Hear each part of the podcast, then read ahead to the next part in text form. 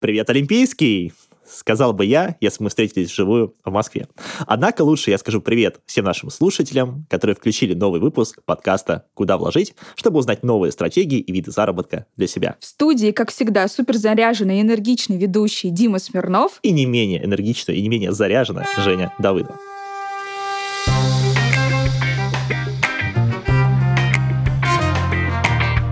Напоминаю, что в рамках подкаста мы изучаем различные стратегии, на которых можно зарабатывать, от недвижки до крипты. Приглашаем гостей-экспертов и делимся своим опытом, так как тоже с Женей являемся действующими инвесторами и в большинство стратегий, о которых рассказываем, заходим своими деньгами. Мне со своей стороны хочется напомнить, что у нас есть э, телеграм-канал, куда мы выкладываем всю полезную информацию и контакты наших гостей. Ссылочку, как обычно, вы сможете найти в описании этого выпуска. И сегодня мы обсудим тему заработка на Земле. Узнаем, что это такое, какие стратегии существуют, какая доходность есть в данном направлении и сколько времени на все это уходит. А, и здесь, как сказать, по классике, да, Жень, вопросик к тебе. Изучал ли ты когда-нибудь для себя инвестирование в землю? Сказать, что я ее изучала, я не могу, но косвенно э, с вопросами земельными, скажем так, я сталкивалась. У нас э, есть земельный участок, ну, попросту говоря, дача, да, и э, мы пытаемся ее приватизировать уже года три, и, собственно, для меня это все вызывает какие-то э, ужасные эмоции по поводу того, как это все происходит и насколько это сложно, по рассказу моей мамы, которая этим занимается. Поэтому я бы сказала, что э, вопросы, э, связанные с землей, у меня вызывают только страх ага. и ужас. По этой причине я не смотрела на э, землю как вообще возможность заработка, как возможность только, наверное, наверное, нажить себе проблемы в жизни, вот, но, а, как обычно, я открыта к тому, чтобы э, узнать другую сторону э, такой стратегии, вот, угу. наверное, такая у меня история. Дим, возможно, у тебя были какие-то более позитивные эмоции, связанные с землей, с да?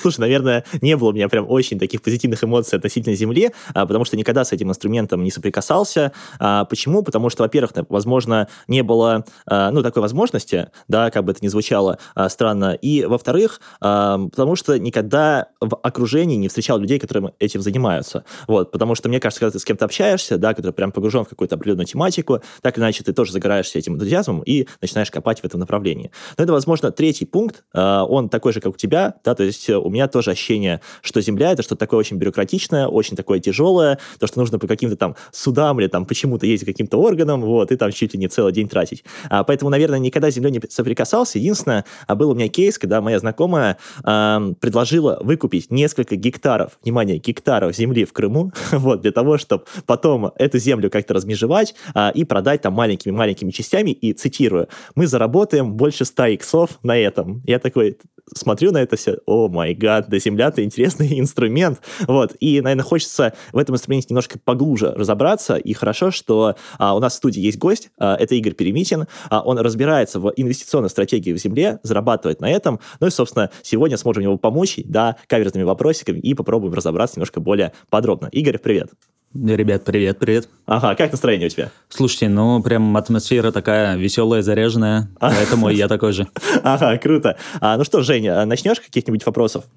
А, да, я бы, наверное, хотела начать э, в целом с какого-то общего вопроса. Расскажи, пожалуйста, как можно заработать на инвестировании в земельные участки? А, на самом деле стратегии для инвестиций в земельные участки, да и в принципе не раз, а, разницы нету, либо это инвестиционная стратегия будет, а, либо это стратегия для активного заработка. Таких видов и вариантов для заработка на земле их очень много. А можешь, наверное, начать с того, какую конкретно стратегию ну, ты посоветуешь нашим слушателям, и, возможно, как-то по процессу, да, или по основным каким-то таким этапам этой стратегии пробежаться? А, на самом деле, вот самая-самая популярная стратегия для всех – это купить участок на Авито и перепродать его дороже. Но а, здесь, если погружаться в тонкости, действительно в земле большие риски. И поэтому э, люди туда не так сильно лезут, но, тем не менее, поэтому здесь такая огромная доходность. Когда мы ищем земельные участки, мы рассматриваем доходность свою от 100% за сделку. Вот э, представляете, 100% и в среднем цикл сделки у нас где-то получается от э, полутора месяцев. Э, пол, Полтора-два месяца – это как бы нормальный срок, чтобы найти участок, купить участок и продать участок. То есть, правильно я понял, что за полтора месяца можно сделать 100 годовых? А, не 100 годовых, а 100% за сделку. А. Ну, если годовые, сам понимаешь, считать, там их еще больше. Ё-моё. Соответственно, э, все участки, которые у нас участвуют э, в обороте, мы их покупаем со 100% минимум, даже не 100% на самом деле, а у нас порог стоит 115% за сделку. И, соответственно, потом этот участок выкупает еще два участка. Вот эти два участка выкупает еще каждый э, на себя еще по два участка. Давайте, наверное, углубимся, что же это за стратегия такая интересная. Мгм. То есть все, что касается садоводства, дачных некоммерческих партнерств, и там еще целая куча-куча а, аббревиатур, но их в целом называют все садоводства. Почему мы именно фокусируемся на этой стратегии? А, первый вопрос, наверное, к вам. Вы знали ли, что можно получать земельные участки бесплатно? Я знаю про дальневосточный гектар, Ага. э, и, насколько я понимаю, его можно получить бесплатно, но там есть э, определенные нюансы для целей, под которые могут быть использованы эти участки. Ты уже Ага. боюсь соврать. Ну, со своей стороны, я тоже вот слышал про а, заселение каких-то таких, ну, непопулярных, скажем так, земель, да, это где-то вот там на севере нашей страны или, возможно, вот на, во Владивостоке, вот, но больше, наверное, никаких таких программ, скажем так, поддержки, если это можно так назвать, не знаю. Ага. Вот. Почему мы, собственно, фокусируемся именно на садоводствах. До 1 марта 2022 года можно было получить земельный участок а, в любом садоводстве, абсолютно в любом. То есть, если было садоводство образовано до 2019 года, можно было в нем получить участок бесплатно, если он ранее никому не был предоставлен. Это один э, из критериев, почему мы выбираем именно садоводство. Но не главный, далеко не главный. А, В старых садоводствах, как правило, всегда есть брошенные земельные участки. Всегда. А, То есть задача вот такая глобальная а, найти человека любыми способами. Собственно, этим мы по большому счету и занимаемся. Как я это сейчас рассказал, звучит довольно-таки несложно. И знаешь, почему я говорю, что это не сложно? Потому что, в принципе, сейчас воспользуюсь тогда своей возможностью. У меня есть блог а, в социальной сети, которую нельзя называть, и также блог в Телеграме.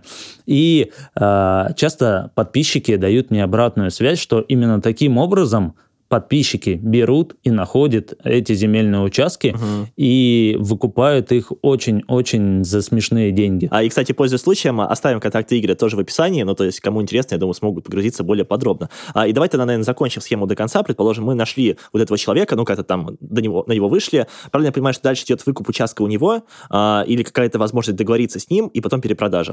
Смотри, как мы вообще делаем. Здесь, на самом деле, очень-очень такой тонкий момент. А, Во-первых, человек может сказать, что, блин, а как вы меня нашли вообще? А, во-вторых, а, человек по каким-то своим внутренним убеждениям может уйти в негатив. А, и в-третьих, а, может пройти сделка действительно а, успешно. И вот мы всегда целимся на третий вариант. И что мы делаем? Когда мы созвонились с человеком, а, у нас прям есть а, свой заготовленный скрипт, как мы с ним общаемся. И если а, те люди, которые у нас обзванивают таких собственников, а, дозваниваются до этих людей и проговаривают скрипт, они не выходят сразу на сделку. М. То есть они говорят э, примерно такую фразу, что ищу для себя участок, э, вот оставили ваш номер телефона, как правило, такую ремарку сделаю, но мы говорим, что там председатель оставил номер телефона, Мгм. что было собрание собственников, и вроде как у вас есть брошенный земельный участок, вы им не пользуетесь, не рассматриваете ли э, возможность э, продать. Ничего навязчивого, ничего такого, что то есть мы там- такая коммуникация, простая. Да-да-да. Ну, типа, да-да, нет-нет. Мгм. И окей. Если человек говорит, ну, в принципе, можно рассмотреть, а, и, как правило, люди спрашивают, а за какую цену вы хотите купить? И, знаете, здесь есть э, небольшая такая фишка, как правило, те люди, э, которые не собирались продавать земельный участок, они не сильно-то ориентируются в ценах.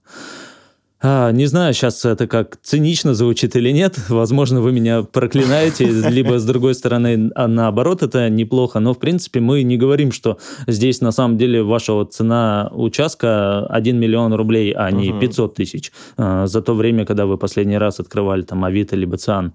А, но за последнее время все же знают, что очень-очень сильно а, взлетела а, цена недвижимости. Угу.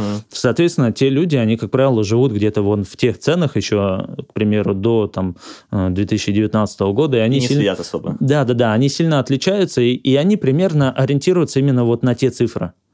То есть, и мы не говорим в этот момент, когда идет телефонный разговор, за какую цену конкретно мы готовы. Мы берем, едем, на этот участок уже выезжаем прямо его лично, э, отсматриваем и ищем минусы. Вот, как правило, есть правило успешного торга. Наверняка вы многие о них слышали.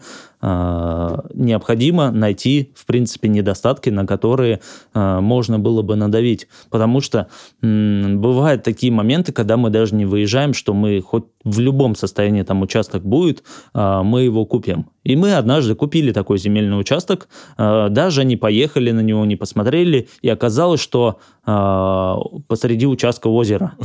Ну, озеро, типа заболоченная территория, а посредине просто камыши и озеро. И выезжать решать все-таки надо, и минусы смотреть надо. Если бы, а, когда мы покупали этот земельный участок, э, не поленились и скатались, почему так получилось? Потому что в большом количестве идет там покупка-продажа земельных uh-huh. участков, и если бы мы не поленились и не съездили посмотреть этот земельный участок, цена бы еще бы выкупная бы ниже была. Мы бы все равно его выкупали. Но, тем не менее... Э, ну, всякие ис... факторы нужно искать, да? искать минусы обязательно надо. И э, это еще одно из оснований э, почему мы будем предлагать низкую цену. То есть зачастую, если вы хотя бы там примерным представлением обладаете, как, а, какие могут быть минусы у земельного участка. Не говорю, что какие-то физические проявления, плюс еще по кадастру может быть какие-то проблемки там с документами еще могут быть, э, вот такие нюансы. То есть на основании всего-всего-всего мы ссылаемся на это и э, предлагаем вот такую низкую цену, по которой мы действительно выкупаем. То есть мы выезжаем, отсмотрели, если есть какие-то минусы, мы как раз-таки после этого в этот же день человеку перезвоним и говорим, что у вас там э, трава не покошенная угу. что у вас там э, кусты растут э, на участке. А, и за счет вот этих минусов мы говорим, что готовы вам там предложить такую-то цену выкупную. Угу. Угу. С этим понятно? Как получается э, дальнейшие ваши шаги? Вы каким-то образом переоформляете эти участки, либо просто получив таким образом а, по сути, ненужный участок за более дешевую стоимость, вы его продаете по рыночному. И причем вы сразу же как-то выставляете на вид, или вы там какой-то газон косите, или ну, что-то да, делаете? Да, есть ли в этом процессе добавленная стоимость, скажем так? Смотрите, как мы продаем конкретно? Мы продаем еще до того, как мы купили. Угу. Вообще еще сделки нету, э, мы уже начинаем его продавать, и, как правило, ну, бывают сделки реально за два дня. Офигеть. То есть там а, только оформился участок. У нас еще прикольно, что мы пользуемся всеми возможностями а, электронной регистрации права, и у нас за один день сделка оформляется, а через два дня еще одна сделка на этот же самый участок происходит. Мы его тут же продали. То есть не успеваем даже отмежевать, не успеваем траву покосить, а эти участки уже продаются. Ну, почему они так быстро продаются? Мы немножко ниже рыночной продаем. Для чего? Для того, чтобы быстро обернуть эти деньги и э, опять запустить их в работу. Соответственно, этот участок уже заведомо покупает два новых. Нам выгоднее его быстро продать, чем дороже там, на 10-20%. То есть здесь скорость э, имеет такой очень сильно значимый фактор. Угу. Ну, по факту, да, вы просто оборачиваете средства и растите вот эту свою, ну, свою возможность покупать еще больше участков, и это да. все масштабируете, круто. А тогда, если мы говорим про какую-то все-таки доходность, может быть, на кейсах, да, то есть я уже понял, потенциальная доходность большая, в зависимости от того, как вы там поторгуетесь, как вы купите участок, как продадите, но есть какие-то, может быть, а, усредненные цифры? Усредненная доходность э, по этой стратегии 275% у нас за сделку. ё То есть и ни одной сделки еще не было, которая на год растянулась. А какой, кстати говоря, средний срок вот этих вот сделок? Да, я поняла, что Два есть месяца. и... Угу. Два месяца. И, ну, наверное, тоже такой один из основных вопросов, который мы задаем а, нашим гостям. А, какой минимальный порог входа нужен, чтобы, собственно говоря, хотя бы первый раз попробовать а, провернуть такую сделку? Да, я, я, возможно, тут, кстати, дополню, потому что, как я понимаю, в зависимости от региона цены могут быть разные. И здесь тоже так дополнение. Если какие-то конкретные регионы, куда стоит смотреть, или в целом не имеет значения где, то есть можно и в Московской области, и в Томске, где-то еще? Смотри, по локациям совершенно верно ты подметил, что цена входная напрямую зависит от региона, в котором вы находитесь. Если говорить про эту стратегию, она больше, ну, по крайней мере, на сегодняшний момент у меня видение до сих пор, что лучше э, в регионах ей пользоваться. Но, тем не менее, Москва тоже, как оказалось, имеет место быть.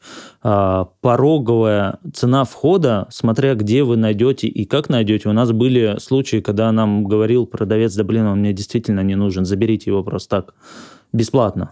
Ну, реально. Реально бесплатно. И таких случаев, по-моему, было даже два. Обалдеть. И вот э, один из этих случаев мы все равно выкупали, отдавали 20 тысяч рублей за этот земельный участок и продавали его за 300 тысяч. Получается, это 1400 процентов за сделку, то есть 14 иксов у нас получилось. Боже мой, боже и мой. самое смешное, что мы очень сильно продешевили. Как оказалось потом в этой локации, мы э, тоже массово скупали и продавали земельные участки, там 300-350 тысяч, очень быстро они продавались, очень высокая была ликвидность, но мы не знали на тот момент, что к СНТшке подводит газ, и буквально прошло 5 месяцев, и стоимость средних земельных участков 1 а, миллион рублей стала буквально за 5 месяцев. Соответственно, тот участок, который мы выкупили за 20 тысяч на сегодняшний день, он мог стоить а, миллион рублей.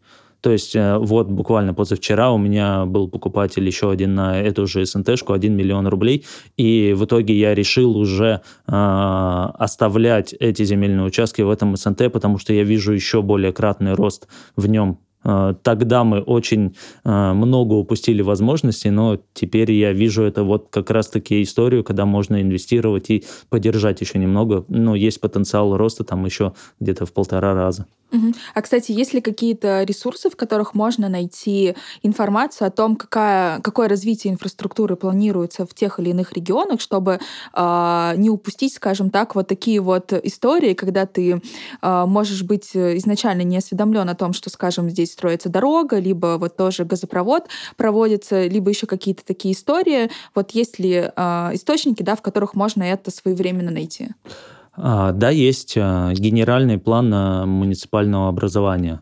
Но, в принципе, если вы совсем-совсем далекий от э, карт человек, то есть вам будет достаточно тяжело его прочитать, ну, так откровенно говоря, э, можно посмотреть условное обозначение. Как правило, когда открываешь генеральный план, вот эту схему, там прям куча мала. Если вот схема метро у вас в Москве достаточно э, понятная, потому что там один слой, там просто только э, метро обозначено, угу. то генеральный план, там будут обозначены все коммуникации, все, все, что планируется строить, вся застройка, все-все-все. То есть туда в одну карту напихано, и э, необходимо вот э, сравнивать э, план, который там будет прописан в самом генеральном плане, и с фактом, что на сегодняшний день имеется. Таким образом, это самый-самый верный способ узнать, что там будет, э, э, как будет развиваться территория. Э, но если говорим об СНТшках, э, в нашем случае самый простой вариант для обычного человека это спросить у председателя. Угу. Как правило, он всегда знает. Реально много брошенных участков, мы всегда выбираем лучшее из лучших. То есть у нас есть из чего размахнуться. Почему э, вообще сюда э, неплохо заходить новичкам? Потому что э, сложно здесь э, прогадать вообще именно по этой стратегии, потому что здесь доходность, как вы поняли, настолько большая, что даже если вы ошибетесь, это не 20% доходности, где вот там чуть влево, чуть вправо, и все. Здесь как бы, ну, такое, такое большое плечо доходности, что, ну, потеряете вы немножко, ничего страшного. Но, тем не менее, всегда надо оценивать земельные участки по трем параметрам. Это ликвидность, недооцененность и перспективность. То есть э, участок обязательно должен быть э, ликвидным и в ликвидной лоха- локации находиться.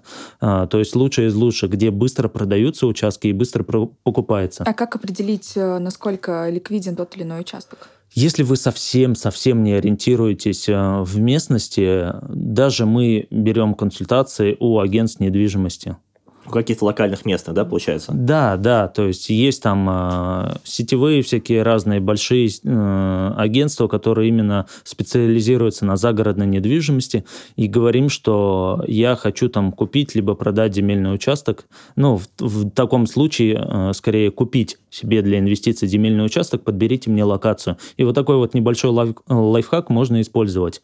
Э, и они выдают тебе уже информацию, ну, с более компетентных первых уст, так скажем. Mm-hmm. То есть, если вы совсем-совсем не разбираетесь, это один из э, путей. И что мы еще делаем? Вообще перспективность как оцениваем? Мы выезжаем прямо на местность, э, когда массово все это дело отсматриваем, и смотрим за СНТшками. То есть мы смотрим, как оно развивается. То есть э, бывает на публичке отсмотрел, блин, много-много брошенных земельных участков, а выезжаешь э, туда, ага, понятно, почему тут их настолько много. То есть там реально нету никакого развития, одни-одни старые постройки, а вот э, один из критериев отбора у нас прям прописан наличие дорогих домов, как бы это там кустарно не звучало, но мы прям визуально проезжаемся по СНТшке, если есть люди, которые новые дома там готовы строить, и визуально эти объекты видят дорого, значит, у этой СНТшки определенно есть перспектива. То есть это такой косвенный показатель, но он очень сильно рабочий. Если мы видим, что там такие э, старые либо старые реставрированные домики, э, то это показатель того, что это не ликвидная история. Вот. А недооцененность, э, это относится непосредственно к самому участку, что мы оцениваем рыночную цену и выкупаем действительно дешевле. Ну и перспективность, это вот как раз-таки подведение газа, коммуникация, развитие инфраструктуры, либо что-то еще. А правильно ли я понимаю, недооцененность оценивается посредством, скажем, э, поиска похожих участков э, там, на Авито, на Циане, да, и применение какого-то дисконта к этой цене? Совершенно верно, но регионов и то, что касается, это прям сильно хорошо работает, потому что э, в регионах не так много фейков, э, как, к примеру, вот в Москве, либо там э, на южную сторону, если там в сторону Сочи смотреть, э, очень сильно влияют на цену вот эти фейковые объявления, но вот если туда дальше смотреть, э, очень мало фейков именно в земле, и таким образом это можно брать как отдельный параметр отбора. Ну, если углубляться, даже если у нас есть фейки, берете, прозваниваете определяете рыночную цену. В целом, э, мне довольно понятно по поводу шагов, которые нужно сделать. Да, мы ищем участок, мы оцениваем его, э, применяем дисконт и, собственно говоря, перепродаем по более высокой цене. Расскажи, пожалуйста, какие подводные камни могут возникнуть да, в этом процессе, а, на какие моменты стоит обращать внимание, которые являются триггерами, да, скажем, а, ну, образно тоже болото на участке, либо еще что-то. В общем, те а, красные флажочки, которые должны сказать нам о том, что вот это тот участок, который не стоит трогать. Слушай, возможно, но... какие-то, извини, пожалуйста, возможно, какие-то еще юридические вопросы, да, которые здесь могут тоже всплыть потом уже при реализации объекта. Да, на самом деле самый страшный, э, наверное, момент, когда ты купишь такой неликвидный заведомо земельный участок, это когда ты просмотришь именно кадастровую часть. То есть там даже если болото, это решается там отсыпкой. Если ты просмотришь э, наличие зон с особыми условиями э, использования территории, что это такое, что за зона, например, охранная зона линии электропередач, там, водопровода какого-то, и в этой зоне нельзя строиться. Если эта зона попадает на ваш земельный участок, это вы, считай, крест заведомо поставили. То есть э, самый простой способ э, Э, отсмотреть вот эти зоны, опять же, на публичные кадастровые карты. карте включаем э, флажочек с зонами с особыми условиями использования, и, как правило, они все стоят на кадастровом учете, и мы прям натыкаемся на такие моменты, когда в зону попадает э, земельный участок, либо частично он попадает. Если частично, кстати, попадает, мы все равно его выкупаем, и это уже очень существенное основание для торга. А если он целиком попадает, ну уж извините, здесь э, даже если вы купите супер дешево, вам придется потом обманывать людей. Ну, угу. либо вы а, останетесь неликвидом. Ну, либо картошку садить, соответственно. Тоже неплохой вариант в условиях очень высоко растущих цен на продовольствие. Круто. А, слушайте, ну у меня в целом, наверное, вопрос закончили. Жень, есть ли у тебя что-то еще? А, на самом деле вопросов у меня больше нет, а, все довольно понятно. Дима, расскажи, пожалуйста, твои впечатления. Захотелось ли тебе а, пойти после нашего разговора и искать на кадастровом, а, на генеральном кадастровом плане заброшенные участки и инвестировать свои деньги? Слушай, в целом отмечу то, что да, захотелось. вот. Наверное, попробую разложить на какие-то плюсы и минусы, которые я сейчас вижу для себя. Определенные плюсы. Во-первых, низкий порог входа, во-вторых, э, достаточно большая доходность, а в-третьих, достаточно маленький цикл сделки, то есть там, если за полтора-два месяца это все делать и крутить эти деньги, увеличивать свой капитал, это прям, ну, очень вкусно звучит. Вот. А из минусов, как я понимаю, все-таки нужно очень копаться в этом, то есть нужно сходить там к председателю, найти эти участки, где-то там с кем-то пообщаться, найти контакты этого человека, то есть, а ну, как ты знаешь, я такое не особо люблю, я больше люблю пассивные истории. Вот. А в целом, наверное, я бы попробовал такую стратегию у себя в портфеле, ну, иметь, а, но при условии, что, конечно, есть какие-то люди, которые все делают за меня, вот, а я непосредственно а, захожу только деньгами. Но звучит безумно интересно, и я понимаю, что в целом, будь у меня какой-то свободный ресурс времени, мне, возможно, просто ради интереса своего было бы, ну, ну хотелось бы покопаться во всем этом деле. А, а что ты думаешь по поводу себя?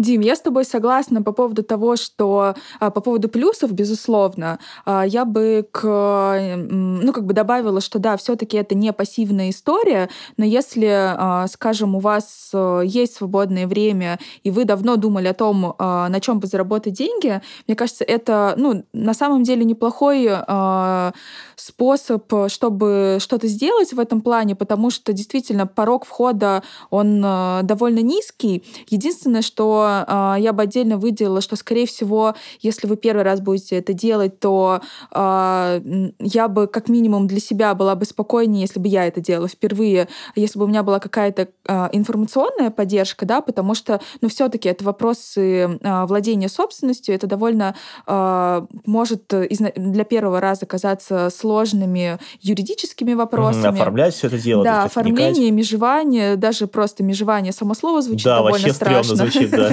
Вот, и поэтому, если а, вы, ну, как бы возьмете поддержку себе какую-то консультационную, информационную и э, вооружитесь, э, скажем, экспертами в этом вопросе, то э, why not, я бы сказала так. Э, и на самом деле у меня тоже возникло э, такое э, желание. Я бы, возможно, рассмотрела это как один из вариантов э, заработка. Вот так. Слушай, круто. Я думаю, когда мы говорим про а, какого-то такого проводника да, в этот мир, как раз-таки тут, ну, оставим, опять же, напомню, контакты Игоря в описании, да, и ссылки на его блоги, возможно, ну, будет интересно кому-то почитать, посмотреть. А со своей стороны будем на этом очень плавно заканчивать. Друзья, не забывайте ставить нам лайки, 5 звезд и... А, всем пока-пока. Да, всем спасибо. Всем пока.